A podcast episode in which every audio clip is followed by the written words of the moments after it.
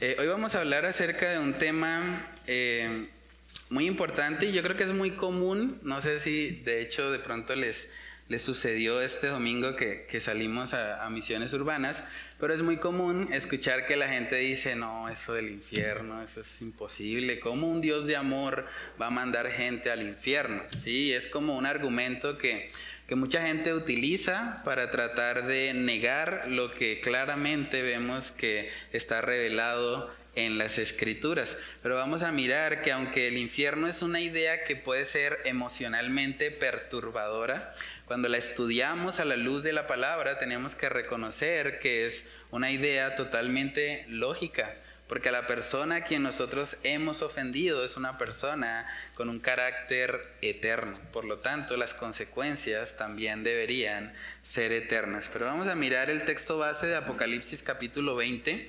Ese es el texto donde nosotros vemos cómo termina básicamente la historia humana. La historia humana eh, como la conocemos termina en un juicio.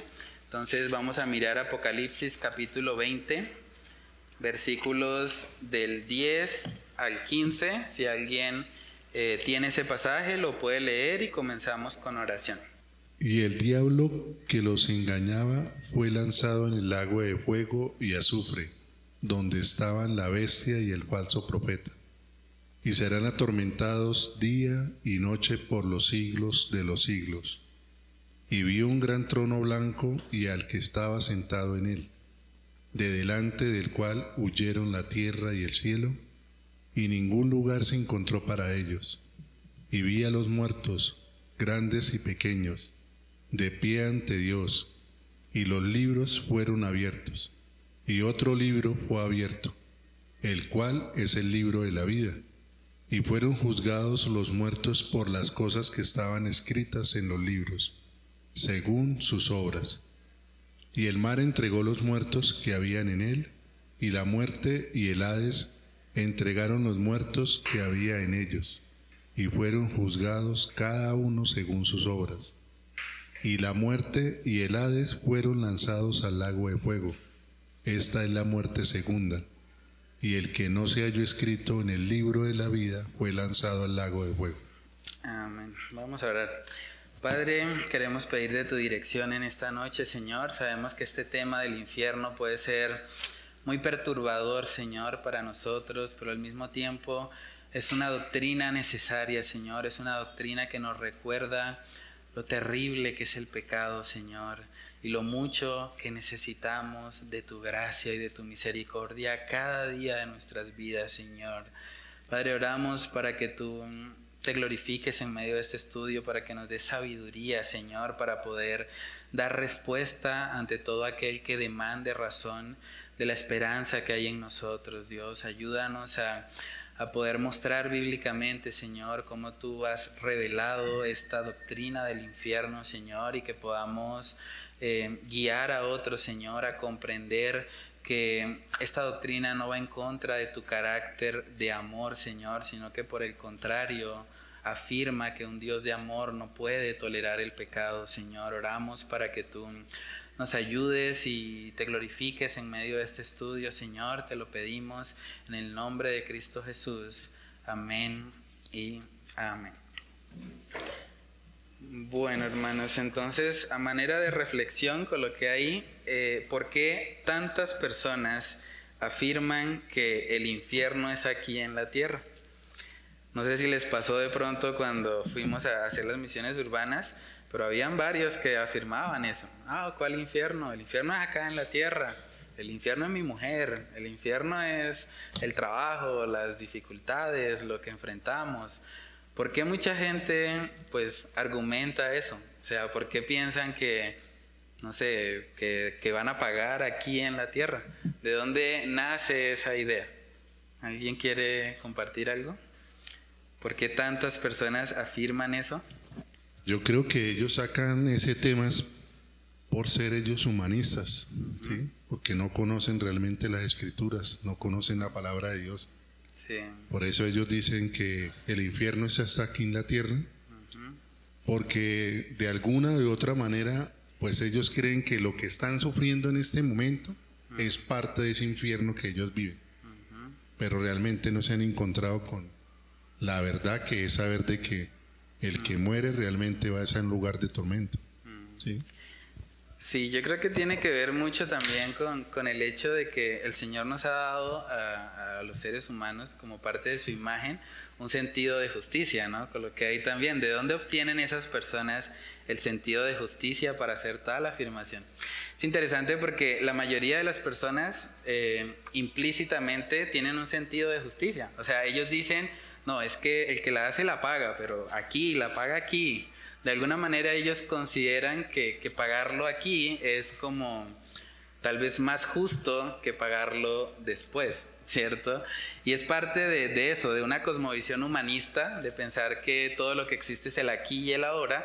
Entonces, si yo hago algo aquí, debería pagarlo simplemente aquí, ¿sí? Pero algo que, que pues vemos muy claramente también en la palabra es que el castigo del infierno realmente es algo que que el Señor va a hacer como fruto de ese juicio del gran trono blanco, donde los libros serán abiertos y el Señor va a juzgar de acuerdo a, nuestras obras. O sea, lo que cada uno ha hecho va a recibir lo que merece. Y eso es interesante porque cuando hablamos con esas personas, la idea de, de que el infierno es aquí en la tierra no se cumple siempre. O sea, uno le puede preguntar a una persona de esas, bueno, pero Pensemos en alguien que haya hecho mucha maldad. Por ejemplo, Hitler. ¿Cuántas personas mató Hitler? No fueron 10, no fueron 100, no fueron 1000, no fueron 10.000, no fueron 100.000 personas. Fueron millones de personas a quien este hombre mató. ¿Cuál infierno pagó Hitler para de alguna manera compensar el millones de judíos y de personas que este hombre asesinó? ¿Cómo un solo hombre va a pagar por haber asesinado a tantas personas? Entonces realmente esa idea de que pues se paga aquí en la tierra tampoco se cumple. Y podemos hablar de Pablo Escobar, de Stalin, de mucha gente que ha hecho cosas horribles y que no han pagado aquí en la tierra.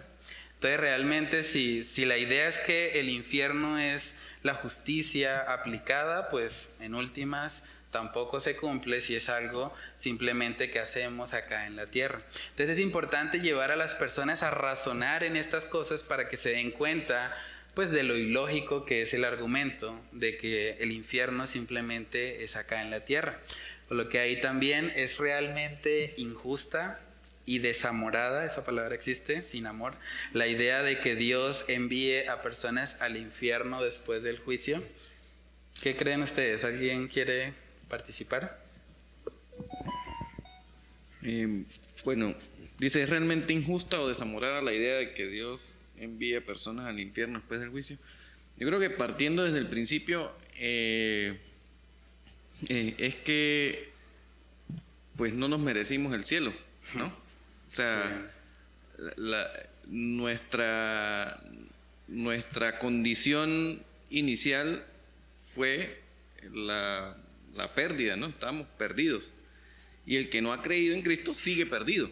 O sea, este no tiene sentido pensar que Dios sea injusto en algo que eh, creo que, la idea es al contrario, o sea, nos sacó o nos da la oportunidad de, de sacarnos de la condenación para ofrecernos el cielo. Sí.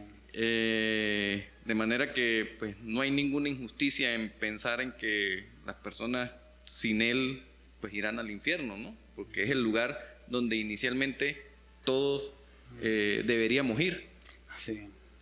Eso es interesante porque casi siempre cuando se habla de ese tema la gente pregunta cómo un Dios de amor puede enviar gente al infierno. Pero deberíamos preguntarnos cómo personas que tienen la posibilidad de recibir el regalo de la salvación deciden ir al infierno. ¿Sí, hermano? Bueno, algo que dice acá es la idea de que Dios envíe personas al infierno, pero es que realmente Dios no envía a nadie al infierno. Las personas se van solas obviamente al infierno porque ellos nunca han reconocido a Cristo, ¿sí? Y Dios jamás va a enviar a nadie al infierno. Si algo más es, es, si Dios fuera realmente injusto, la muerte que hizo Hitler y no mandarlo al infierno, no sería un Dios justo, sino sería un Dios cruel, porque tantas muertes que hizo Hitler, eso obviamente pues nos hace recordar de que precisamente por ser un Dios justo, pues a él lo envía donde realmente debe estar Hitler, ¿sí? Y muy y muy claro es la la, la, eh, la explicación del pobre y el rico, donde muy claro Jesucristo explica a dónde va esa persona rica y a dónde fue Lázaro realmente. ¿Sí? Porque hay a veces que dicen, no, pero es que eso no existe, eso no, pero es que la Biblia sí lo dice. ¿A dónde fue a parar el rico? Sí, sí, era. Esto, pastor, yo también pienso que si Dios es injusto y que no tiene amor, no, en realidad Dios es un Dios justo, entre sus cualidades es su justicia y su amor por nosotros. Y entre su justicia está eso, el saber cuando nosotros pecamos y por eso en la palabra de Dios en segunda de Pedro dice que Dios nunca eh, tarda sus promesas, sino que Él siempre nos da un tiempo para que nosotros nos arrepintamos porque Él no quiere que nadie perezca. Entonces Él mismo nos dice a nosotros, y esto que nosotros vivimos es esa oportunidad para arrepentirnos por los pecados que tenemos y poder de verdad no llegar a un infierno, porque Dios es un Dios justo y ese es el tiempo que tenemos para de verdad remediar los errores y corregirnos cada vez más. Porque Él también nos dice en su palabra que la obra que Él ha comenzado en nosotros, Él la va perfeccionando a medida que nosotros nos vamos disponiendo.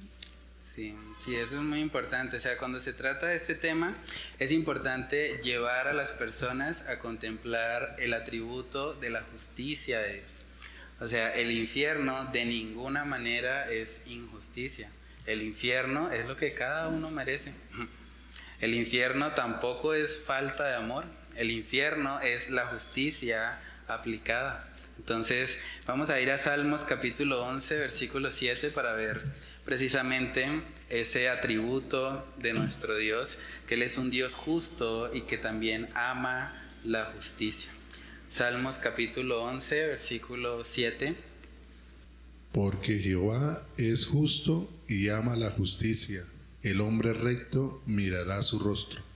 Amén. Uno de los atributos de Dios es que Él es justo. O sea, dice en otro salmo que Él es juez justo. O sea, es un juez que no se puede sobornar, es un juez que no se puede comprar de ninguna manera y que siempre va a actuar de la manera correcta, ¿sí? Entonces, eso es importante porque las personas a veces eh, malinterpretan, digamos, la, idea del infierno cuando piensan que es como un castigo desproporcionado, ¿no? Como que eh, Dios le está dando demasiado, ¿cómo puede haber alguien tan malo? De hecho, hay muchas denominaciones que han eliminado esa idea, o sea, dicen, no, pues cuando hablamos del infierno, pues eso del fuego, eso no, eso es simbólico, eso no es un verdadero fuego.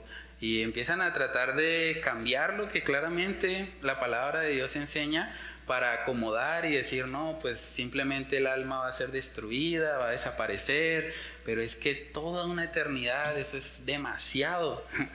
Pero cuando nosotros nos vamos a la palabra y realmente hacemos una lectura honesta de las escrituras, no podemos negar eso. Puede que no nos guste, puede que nos parezca emocionalmente perturbador, pero a la luz de la palabra vemos que es así. De hecho, si alguien quisiese afirmar que el infierno no es un lugar eterno, también tendría que afirmar que el cielo no es un lugar eterno. Y vamos a ver por qué. En Mateo 25, la parábola que estuvimos eh, leyendo el perdón, la parábola, no, el, pasaje que estuvimos leyendo el miércoles pasado, vemos que ahí en la parte final del juicio de las naciones dice lo que va a pasar con los cabritos o con los que están ahí a la izquierda. Mateo 25, versículo 45, si alguien lo tiene ahí, lo puede leer. Entonces le responderá diciendo, de cierto os digo que en cuanto no lo hicisteis a uno de estos más pequeños, tampoco a mí lo hicisteis e irán estos al, castigo eterno y los justos a la vida eterna. Amén. Ese texto es clave cuando hablamos con gente como los testigos de Jehová o como los adventistas, porque ellos niegan explícitamente la realidad del infierno. Nosotros podemos llevarlos ahí y decirles, ahí donde dice castigo eterno y luego los justos a la vida eterna, en el original es la misma palabra. O sea, eterno de castigo eterno es lo mismo que eterno de vida eterna. ¿sí? Entonces, si vamos a decir que el castigo no es eterno, que simplemente es una destrucción del alma y ya, pues en últimas tampoco habría vida eterna. ¿sí? De hecho, si nosotros realmente analizamos lo que decía el hermano Ricardo, es mucho más complejo tratar de entender cómo es posible que pecadores como nosotros lleguemos a un estado eterno, a una vida eterna, que comprender por qué los pecadores son condenados.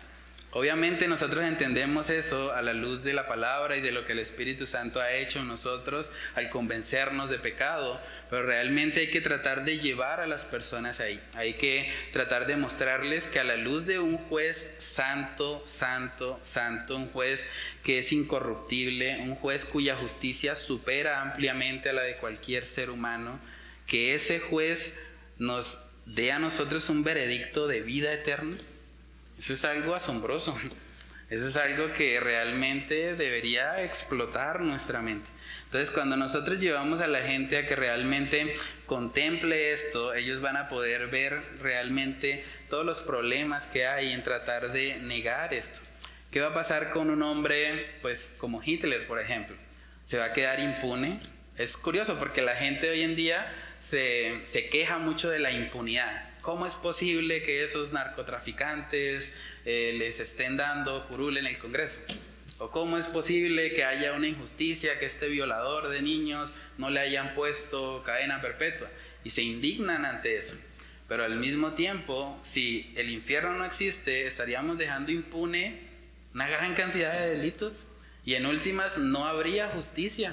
Sería de verdad muy cruel y sería hasta cierto punto eh, como consentir toda la impiedad que ha sucedido hoy en día si simplemente decimos, no, pues ellos desaparecen y ya, no hay realmente una, consecuencia más allá de eso. ¿Cierto? Eh, y, quizás también sería bueno recordar que este, no es que la justicia de Dios no haya sido satisfecha, eh, o sea, no es que nosotros hicimos algo superior o algo mejor para merecer la vida eterna, simplemente que la justicia de Dios se fue satisfecha con la muerte de Cristo. y, y, cuando Dios nos ve a nosotros, nos ve a través de Cristo. Pero este, igualmente ese pecado fue, o sea, tuvo que haberse pagado, no, no, no se quedó impune. O sea, no fue que el Señor dijo, bueno, a estos que escogí no voy a mirar que son pecadores, voy a mirar para otro lado, pero a los demás sí que se pierdan. Sencillamente todos estamos en la misma condición, solo que, pues por la gracia de Dios, nosotros somos vistos a través de Cristo y por eso podemos tener acceso a la vida eterna. Sí, eso es importante porque realmente en Dios no puede existir la injusticia. ¿sí? Si nosotros tenemos la oportunidad y el gran privilegio de disfrutar de la vida eterna, es porque alguien ya pagó por eso. O sea, no hubo injusticia ahí. O sea, alguien pagó y esa justicia es aplicada a nosotros por medio de la fe. Entonces, coloqué ahí también en el estudio que emocionalmente nos cuesta mucho pensar en la idea de un sufrimiento eterno. Pero cuando meditamos en la magnitud de la persona a quien hemos ofendido, esto cobra mucho sentido. Una ilustración que podemos utilizar cuando estamos hablando con personas es decirle, bueno, ¿qué pasa si yo, no sé, golpeo al vecino? Pues probablemente él también me va a golpear a mí o sí, algo puede pasar ahí entre nosotros, pero probablemente no, no sea algo pues demasiado grande, ¿no? Ahora, si alguien golpea a un policía, ahí ya se meten problemas, ahí ya habría un delito, porque a la persona a quien ha ofendido es una autoridad ¿cierto? Y cuando se ofende a esa autoridad, pues hay un castigo según la ley. Ahora, si alguien no golpea a un policía, sino que golpea al presidente de la República, esa persona fijo va a la cárcel, como mínimo. Si es que no lo torturan, lo golpean, porque imagínense, intentó atacar a la persona más importante, entre comillas, de la nación. Entonces, ahora cuando nosotros pensamos en Dios, pensamos en la persona más importante, no de un país, ni siquiera de un planeta, la persona más importante del universo entero. O sea, contra esa persona nosotros hemos pecado. O sea, la magnitud de ese castigo va en proporción a la magnitud de la persona a quien yo he ofendido. Y cuando yo entiendo eso, yo digo, pues claro que el infierno tiene que ser eterno porque he ofendido a un Dios eterno. Y es algo muy hermoso que vemos en el Salmo 51 porque David luego de, de haber pecado en contra de Dios, él, reconoce y es, es muy interesante. El Salmo 51 es hermoso, pero vamos a leer ahí puntualmente el versículo 4 porque él en su confesión del pecado, él dice, ¿contra quién ha pecado primeramente? Él no dice, yo he pecado contra Urias o contra la familia de Urias o contra Betsabé, no, él dice, he pecado contra Dios. Salmos capítulo 51, versículo 4, si alguien lo tiene ahí lo puede leer. Contra ti, contra ti solo he pecado y he hecho lo malo delante de tus ojos para que seas reconocido justo en tu palabra y tenido por puro en tu juicio. Contra ti, contra ti está diciendo David. Cuando yo entiendo eso y cuando yo me apropio de eso en mi vida, realmente yo tengo que reconocer que el pecado no es algo ligero. Mucha gente dice, ah, pero sí, todos hemos pecado. Cuando hacemos la entrevista, mucha gente dice, sí, yo soy buena persona. Y luego, cuando le pregunta, ¿ha cometido algún pecado? Ah, pues, ¿quién no? Claro, todo el mundo. Pero, ¿se sabe lo que eso significa? Pecar es ir en contra a la persona que creó el universo entero. La persona que sostiene los agujeros negros, las galaxias, todo lo que existe. Pecar en contra de él. O sea, imagínense el nivel de insolencia que es un pecado. Entonces, cuando yo comprendo eso, yo realmente puedo entender cómo lógicamente el castigo por ofender a alguien tan grande debería ser un castigo eterno. Romanos capítulo 3, versículos del 23 al 25, ahí vemos que el problema del pecado es algo que afecta a toda la humanidad. Romanos capítulo 3, versículos del 23 al 25, si alguien lo, lo tiene ahí, lo puede leer. Por cuanto todos pecaron y están destituidos de la gloria de Dios, siendo justificados gratuitamente por su gracia, mediante la redención que es en Cristo Jesús, a quien Dios puso como, como propiciación por medio de la fe en su sangre, para manifestar su justicia a causa de haber pasado por alto en su paciencia los pecados pasados. Amén. Por cuanto todos pecaron. Es un problema que nos afecta a todos. El problema más grande del ser humano no es que no tenga una buena salud, no es que no tenga una casa propia, que no tenga, no sé, problemas en este mundo. El problema más grande realmente es que tenemos una deuda impagable con Dios, porque lo hemos ofendido, hemos pecado en contra de Él. Y eso es interesante también porque cuando nosotros hacemos algo, cuando nosotros creamos algo como, como seres humanos, nosotros podemos establecer las reglas acerca de cómo va a funcionar. Me explico, la persona que, que hace un celular crea el manual y dice, pues yo creé este aparato y voy a colocar el manual como la, el conjunto de instrucciones que deben seguir para que este aparato funcione correctamente, ¿cierto? De la misma manera, Dios crea todo lo que existe, crea el universo entero, crea los seres humanos y Él también nos dejó a nosotros, por así decirlo, un manual, donde Él dice, bueno, así es como funciona el ser humano y estas son las reglas, porque yo soy el creador y yo las pongo. ¿Sí? Entonces, Dios ha establecido precisamente que el único medio de salvación es Cristo Jesús. Y que aquellos que no creen en Él, lo que van a recibir es el infierno eterno, ese castigo que ellos mismos escogen precisamente porque aman más las tinieblas que la luz. Algo interesante también cuando vemos en la palabra las descripciones que hay acerca del infierno es que cuando vemos las personas que están ahí, pues realmente no vemos que nadie esté genuinamente interesado en el Señor. Por eso coloqué ahí en la parte de aplica que los pasajes que describen a las personas en el infierno nos muestran que estas personas no tienen ni la más mínima intención de arrepentirse genuinamente de sus pecados. Decía un predicador, si Dios abriera las puertas del infierno, todos se quedarían adentro. No les interesa realmente estar con Dios. Ahí no hay injusticia, con lo que hay, por lo tanto, no hay ninguna injusticia de parte de Dios al dejarlos ahí. La expresión, y esta es una de las más repetidas en toda la Biblia, del lloro y crujir de dientes, solo demuestra que habrá lamento y enojo por las consecuencias de sus acciones, pero no vemos que haya en ellos un deseo por Dios. Cuando nosotros vemos a las personas que, están en esa condenación, no vemos ellos rogando eh, estar en comunión con Dios. Ellos sí se lamentan porque obviamente están sufriendo, eh, sí se enojan porque crujir los dientes tiene que ver con, con una expresión de rabia, de enojo, pero no vemos realmente en ellos un deseo por Dios. Sea, están sufriendo, sí, pero por las consecuencias de lo que hicieron.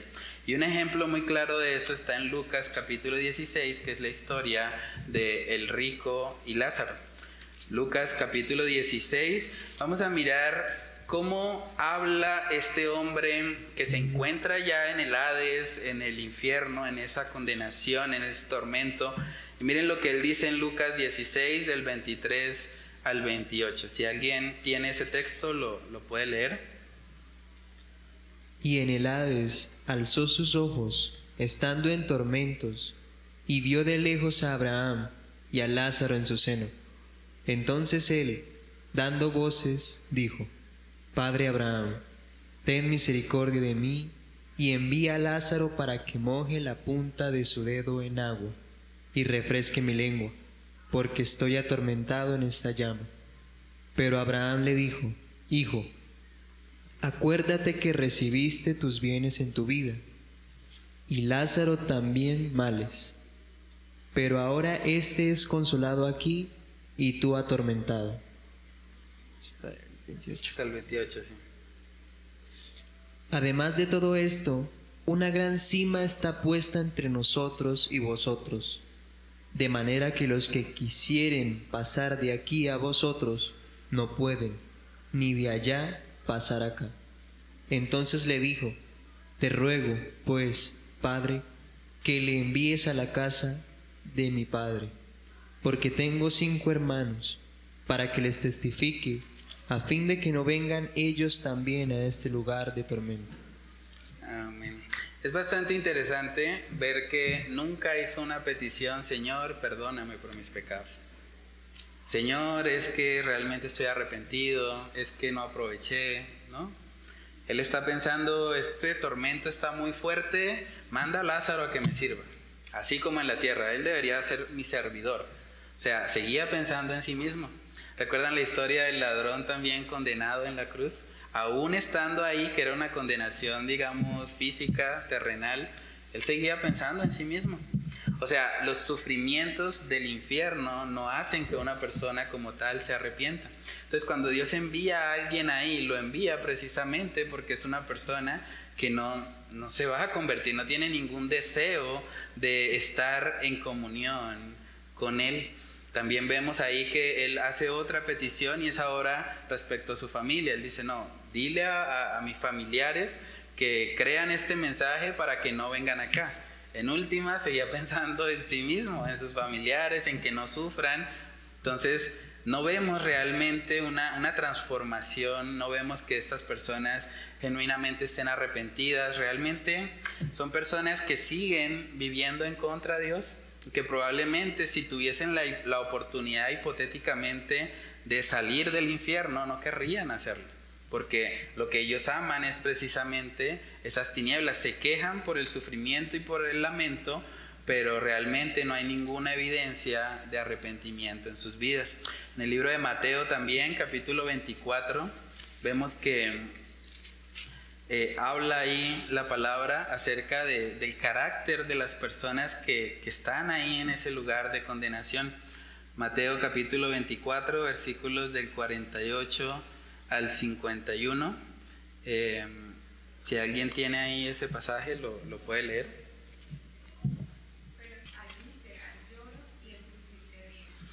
Amén. ¿Con quiénes dice al final? Con los hipócritas, ¿cierto? O sea, el carácter de las personas que van a la condenación son hipócritas. Y es interesante porque mucha gente dice, yo prefiero ir al infierno con mis amigos que estar en el cielo con hipócritas. Y es al contrario. O sea, realmente los hipócritas están ahí en ese lugar de tormento y de condenación. Entonces, a la luz de la palabra, realmente nosotros vemos muy claramente que no hay ninguna injusticia de Dios al enviar a estas personas ahí. De hecho, vemos una expresión de amor de parte de Dios porque les está dejando que hagan lo que quieran. O sea, el Señor dice, ah, ¿eso es lo que ustedes anhelan? Ah, bueno, ahí está. Ténganlo y vivan las consecuencias de esa decisión. Algo interesante también respecto a este estudio del infierno es que la persona que más habló sobre el infierno en toda la Biblia fue nuestro Señor Jesucristo. Así que pensemos esto, si la persona más amorosa y justa de todo el universo fue tan explícito y crudo en sus descripciones acerca del infierno, eso quiere decir que se trata de un lugar de tormento real y Él quiere advertirnos para que no terminemos en este lugar por la eternidad. No hay ningún otro personaje que haya hablado tanto acerca del infierno como nuestro Señor Jesucristo. ¿Y por qué? Porque Él conoce en realidad lo que se vive ahí. De hecho, en, el texto que vamos a leer ahorita es bastante explícito en, en esa descripción. Marcos capítulo 9, versículos del 43 al 48. Vamos a ver lo que el Señor dice acerca de este lugar de tormento.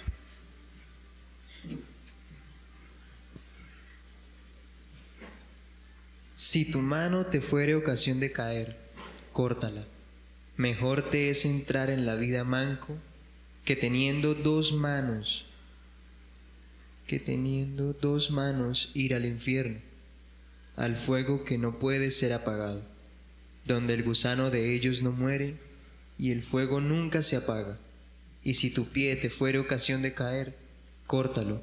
Mejor te es entrar a la vida cojo que teniendo dos pies ser echado en el infierno, al fuego que no puede ser apagado, donde el gusano de ellos no muere y el fuego nunca se apaga. Y si tu ojo te fuere ocasión de caer, sácalo Mejor te es entrar en el reino de Dios con un ojo, que teniendo dos ojos ser echado al infierno, donde el gusano de ellos no muere y el fuego nunca se apaga. Tremendo eso, ¿no? Realmente Jesús está advirtiendo acerca de una realidad. Y lo que él dice ahí, obviamente es una hipérbole. Sabemos eso porque pues la persona podría pecar con su otro ojo si en últimas el objetivo fuese solo sacarse un ojo, pero es una hipérbole que es verdadera. O sea, es cierto que es mejor sacarse un ojo que ir al infierno. O sea, es un lugar horrible. Habla ahí de un gusano que no muere. ¿Qué pasa cuando una persona muere en esta vida, digamos, terrenal? Pues de pronto no nos gusta pensar mucho en eso, pero se lo comen los gusanos, ¿cierto? Ahora imagínense un gusano que nunca muere y que está continuamente comiendo, destruyéndonos, por así decirlo. Habla en otros textos acerca de, de la vergüenza y confusión perpetua. O sea, es algo horrible las descripciones que vemos en la palabra acerca de este lugar. Por eso el Señor dice, bueno, si, si tu mano es lo que te está impidiendo, pues mejor cortar eso. Y eso habla de ser radicales con el pecado. O sea, de, quitar lo que haya que quitar con tal de que nosotros genuinamente podamos vivir el Evangelio de Salvación. En Mateo capítulo 10, verso 28, también vemos que Él les da una advertencia precisamente a los discípulos. Y esto también es interesante porque los discípulos fueron torturados, los discípulos algunos perdieron su cabeza, algunos fueron crucificados, algunos fueron apedreados, pero vamos a ver que precisamente nuestro Señor Jesús les dice que ellos no debían tener temor a eso. En últimas, todos los sufrimientos que alguien tenga terrenales, pues terminan acá. Máximo una persona vive 80, tal vez 100 años, algunos 120 si llegan, pero bueno, se acaba. Pero en Mateo 10, 28 vemos que Jesús hace una advertencia acerca de a quién deberían ellos temer. Mateo capítulo 10, versículo 28. Y no temáis a los que matan el cuerpo, mas el alma no puede matar. Temed más bien a aquel que puede destruir el alma y el cuerpo en el infierno. Él les está diciendo, hay que tener temor a Dios más que a los hombres, porque en últimas Dios es el que puede enviar o destruir el alma y el cuerpo en el infierno, ¿cierto? Entonces es importante cuando nosotros vamos a la palabra, esta doctrina realmente debería movernos a compasión. Las personas que que no conocen a Cristo van rumbo a un lugar horrible. Nosotros íbamos rumbo a ese lugar. Y cuando yo pienso en todo eso, realmente eso debería compungir nuestros corazones. Debería movernos a misericordia y a realmente evangelizar a quienes están a nuestro alrededor. Obviamente no podemos salvar a nadie, no somos el Espíritu Santo, pero podemos hacer todo lo posible Podemos hacer lo que esté a nuestro alcance para rogarle a las personas que se reconcilien con Dios. Porque de lo contrario lo que les espera es una condenación eterna. Es un tormento día y noche por los siglos de los siglos. Nosotros como creyentes debemos orar más al Señor porque ponga esa compasión y esa misericordia sobre nuestras vidas, porque el mismo apóstol Pablo decía que él preferiría estar separado de Cristo y ser anatema por su familia. Señor, envíame a mí al infierno, pero que ellos sean salvos. Estamos dispuestos nosotros a decirle en nuestras oraciones a Dios, Señor, envíame a mí al infierno, pero que mi familia, los 20 que componen mi familia, los 30 que componen mi familia, tú me garantizas que van a ser salvos, envíame allí. Porque mejor que se pierda uno a que no se pierdan 20. Y es algo, bonito, es algo bonito que yo miraba en la palabra de Dios. Y es algo que uno muchas veces debe preguntarse, ¿qué estoy haciendo yo para alcanzar el mayor número posible? ¿Qué hago yo? Y de ahí salen las misiones urbanas. Por eso es que si fuera la verdad necesario que fuéramos unos 50. Sí, gloria al Señor. Porque la verdad es que hay muchas personas por el cual predicarles el Evangelio y a veces eh, tendemos a decir, no, pero el Señor es quien salva, entonces al final de cuentas se salvarán, entonces yo para qué me desgasto predicando el Evangelio. Pero también miramos en la palabra que Pablo decía, ay de mí, ay de mí si cuando voy en el taxi no predico el Evangelio. Ay de mí si cuando voy en el bus no predico el Evangelio. Ay de mí cuando tengo la oportunidad de testificar y de anunciar las buenas nuevas agradables del Señor y no lo hago porque yo me he dado cuenta, según mi testimonio, de que todos los días Dios nos da una oportunidad para predicar el Evangelio. Dios nos da una oportunidad para que en medio de la evangelización a las demás personas, número uno, Él sea glorificado y número dos, un alma sea salvada de este infierno, de este fuego que nunca se apaga y de este gusano que nunca muere. Sí, es una realidad. Realmente cuando uno mira la vida del apóstol Pablo, o sea, la persona que habló más acerca de la elección, acerca de la predestinación, acerca de que la salvación es del Señor, era la persona más apasionada por ir y predicar. Él hacía todo lo posible. Uno mira segunda de Corintios y uno dice, Pablo estaba loco. O sea, él era apedreado, náufrago, o sea, hacía un montón de cosas. Y cuando yo veo eso, realmente yo me siento frustrado. Yo digo, no he hecho nada realmente. Cuando veo toda la pasión evangelística que este hombre tenía. Y debemos pedirle al Señor que nos ayude en eso. Y cuando estudiamos estos temas realmente del infierno, esto es algo que, que realmente debería llevarnos a eso, a entregar nuestras vidas, a apasionarnos realmente por compartir este mensaje de salvación con quienes nos rodean, buscar en la medida de lo posible hacer todo lo que podamos para que nuestros amigos, familiares, vecinos, conocidos, todos puedan escuchar el mensaje de salvación. Coloqué también ahí una frase para meditar, la dijo el pastor Tim Keller. Eh, es una pregunta, ¿qué es el infierno entonces? Y responde él, es Dios entregándonos activamente a lo que hemos elegido libremente. Decía alguien también que lo peor que Dios puede hacer es entregarnos a nuestra propia iniquidad. Entonces, no hay ninguna injusticia en el infierno, simplemente lo que vemos es el cumplimiento de su perfecta justicia eh, sobre el pecador. Entonces, en la parte de atrás coloqué también algunas actividades de profundización. Eh, hay dos videos que les compartí por por YouTube también del programa Entendiendo los Tiempos. El primero se llama El infierno bajo fuego y el segundo se llama El juicio final. Pueden ver ambos videos y escribir ahí en el recuadro las principales enseñanzas. El segundo, bueno, es un artículo que mm, escribió también el pastor Tim Keller. Él dijo, él pregunta en ese artículo por qué es importante la doctrina del infierno y da unos muy buenos argumentos. Entonces también pueden revisar el artículo y escribir las principales enseñanzas y número tres, cómo le predicarías a una persona que no cree en la realidad de un infierno eterno. Esto nos puede pasar tanto con incrédulos como con personas que dicen ser creyentes, entonces podemos usar los argumentos que vimos hoy. Y lo siguiente, cómo le llevarías a comprender que la idea del infierno es totalmente lógica a la luz de la persona a quien hemos ofendido. Entonces, esos son básicamente los, las actividades que podemos hacer para profundizar más en este tema. No sé si alguien quiere eh, preguntar algo o comentar.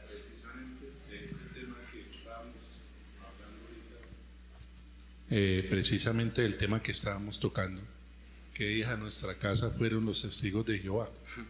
Sí. Mm. Y, y generalmente pues sabemos de que ellos lo que manifiestan es que los muertos duermen. Ah, ok, sí. Que eso es lo que ellos dicen. Mm. No, es que eh, los muertos duermen, ellos no, no tienen conciencia de nada. Mm. ¿sí? Y nos mostraron hasta un, un versículo, pues obviamente el Antiguo mm. Testamento, donde dice que pues ya muerto ya no trabaja, ya no, ¿sí? Pero generalmente lo bonito fue explicarle a esas personas que realmente no es como ellos están diciendo.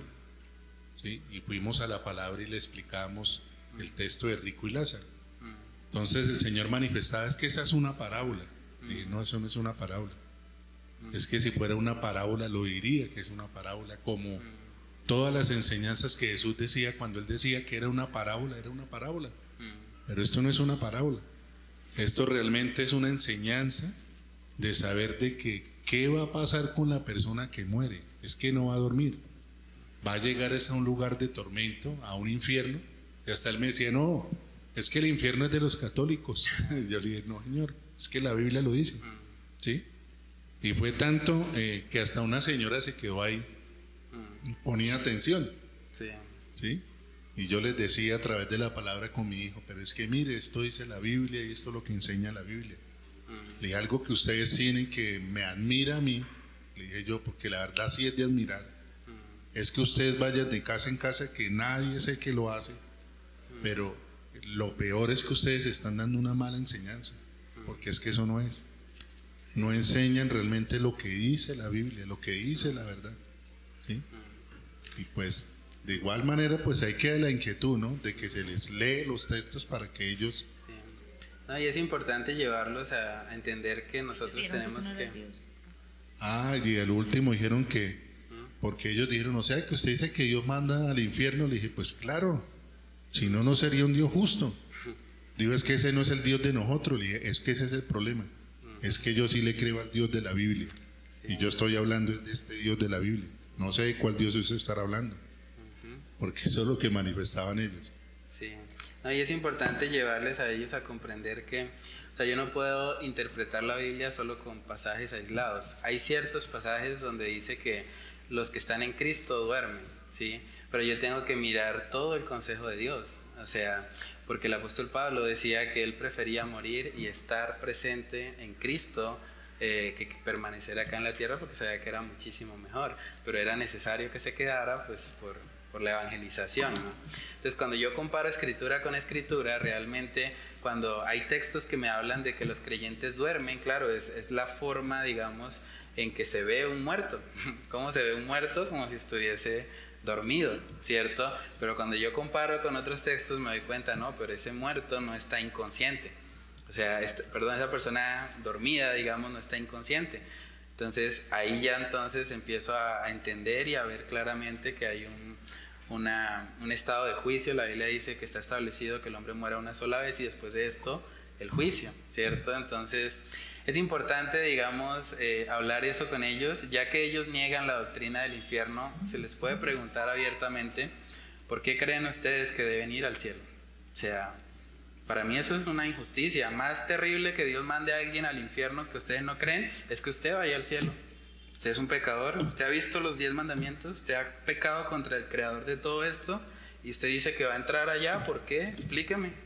Y cuando ellos empiezan ahí como a, a, meditar de pronto en todas estas cosas. Yo sé que con ellos, bueno, tienen una forma de pronto muy cerrada. Y es importante, o sea, si un testigo de Jehová, por ejemplo, me dijera eso, yo le diría, entonces usted ya no es testigo de Jehová. O sea, porque el fundador de su denominación dice abiertamente Jesús es un Dios. O sea, Él no es Dios, es un Dios. En última, si Él es una criatura, pues ¿cómo va a pagar por los pecados de la humanidad? Es imposible. o sea... Entonces ya manifiesta que sí, que Jesús ya ahora sí es Dios. Bueno, ojalá sí el Señor permita que... Como lo especulaban hace unos años. Lo que sí dicen ellos es que es la segunda persona más importante para ellos, que obviamente está el Padre y por debajo está el Hijo y así sucesivamente, pero va a haber un grande problema porque desde que me digan de que Jesucristo no es Dios, todo mal, porque toda la Biblia apunta a Cristo. y hay un texto en el Evangelio de Juan donde Jesús dice, si vosotros no creéis que yo soy, moriréis en vuestros pecados. Y yo soy hace referencia a Jehová, al yo soy, al Dios Padre, al Creador de todo. Entonces, si alguien niega eso, es una doctrina fundamental. O sea, eso no es negociable a decir algo, hermano? Sí, eh, nos damos cuenta que el, no es poca cosa eh, el, este tema de, la negación del infierno, ¿no?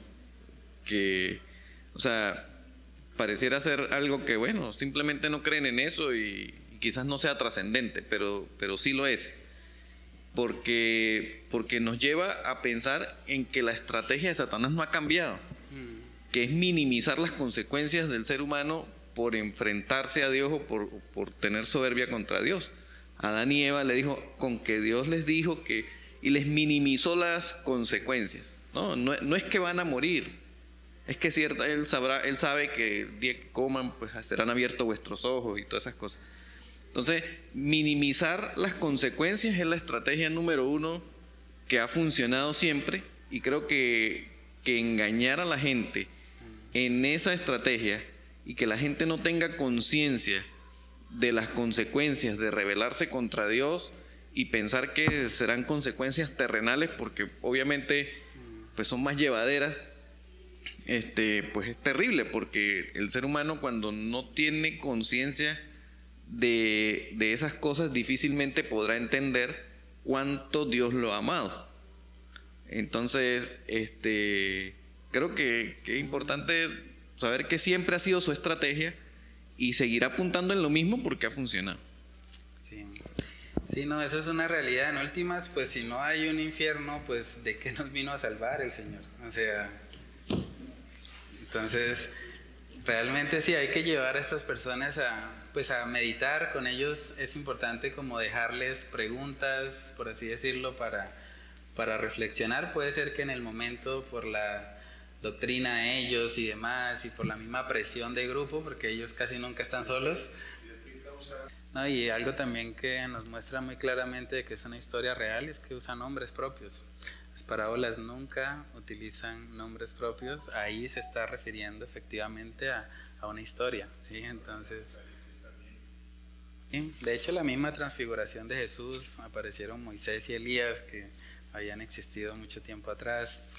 Pero bueno, digamos que sí es importante eh, pues hasta cierto punto dejar como unas perlas ahí en, sus mentes que ellos puedan meditar y orar. Realmente el Señor es el único que, puede transformar y, y, así como el Señor permitió de pronto que el hermano saliera de ahí, de ese lugar, pues yo creo que muchos también pueden, por el poder del Evangelio, abandonar eso. Hay mucho temor ahí porque es una, es una secta muy intimidante, es bastante fuerte.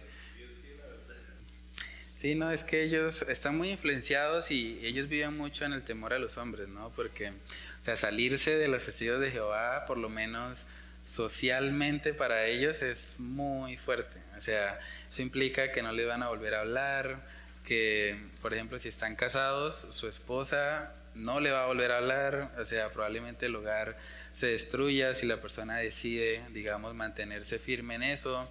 Entonces, claro, ellos a veces incluso por evitar, digamos, toda la consecuencia que puede venir, como que no se meten mucho, no adentran de pronto en su fe. Pero bueno, en últimas, aquellos que realmente conozcan el Evangelio lo van a perder todo por Cristo. Entonces, seguir insistiendo, predicarles y bueno, que el Señor obre ahí en, sus vidas. Bueno, vamos entonces a, orar y a pedirle al Señor que, que nos ayude a a poner por obra esto que hemos estudiado en esta noche. Padre Celestial, te damos muchas gracias, Señor, por tu inmensa misericordia, Señor, cuando hacemos el estudio, Señor, acerca del infierno y acerca de lo que merecemos, Señor, es realmente asombroso el hecho de que tú un día, Señor, nos hayas visto con misericordia, Señor, es algo que que explota nuestra mente el solo pensar, Señor, que tú nos has amado, Señor, siendo tan viles, siendo tan indignos, Señor, tan pecadores, Padre, hemos pecado contra ti, contra el Creador de todo, Señor, de todo lo que existe. Padre, gracias por esa infinita gracia que tú nos has regalado, Señor. Gracias porque a través de Cristo y su obra perfecta, Señor, en la cruz, a través de esa vida perfecta que Él vivió y que se entregó como ese cordero sin mancha, nosotros hoy, Señor, podemos tener el regalo de la salvación por gracia, por medio de la fe, Señor. Oramos para que tú nos ayudes a estar tan asombrados por esto, Señor, que no nos podamos quedar callados y cuando vemos a las personas a nuestro alrededor, a nuestros familiares, a nuestros amigos, a nuestros vecinos, Padre, que podamos aprovechar cada oportunidad para ir y llevar el Evangelio, Señor, para compartir eso tan grande, tan precioso que tú nos ofreces por medio de Cristo Jesús, Señor. Padre, que podamos ser movidos a compasión, a misericordia, Señor, que así como el apóstol Pablo prefería ser un anatema, separado de Cristo, con tal de que alguno de sus hermanos en la carne conocieran este mensaje. Padre, que de la misma manera nosotros vivamos el Evangelio, Señor, que nosotros sintamos una carga, que realmente nos sintamos miserables, Señor, si no hemos compartido el Evangelio con cada persona que conocemos, Señor. Padre, ayúdanos a poder crecer en esta área de nuestras vidas y a poder impactar a nuestro entorno con el Evangelio de salvación, Señor, que tú nos ayudes a, a, poner por obra lo que hemos estudiado en esta noche, Señor. No solamente queremos hacer crecer nuestra mente o nuestro conocimiento, sino que queremos, Señor, poner en práctica esto, que sea una realidad en nuestras vidas y que vivamos, Señor, continuamente nuestras vidas a la luz de esa doctrina del infierno que hemos estudiado en esta noche, Señor. Padre, que tú nos ayudes por medio de tu Espíritu Santo a poner por obra tu palabra, te lo pedimos, Señor, en el nombre de Cristo Jesús. Amén y amén.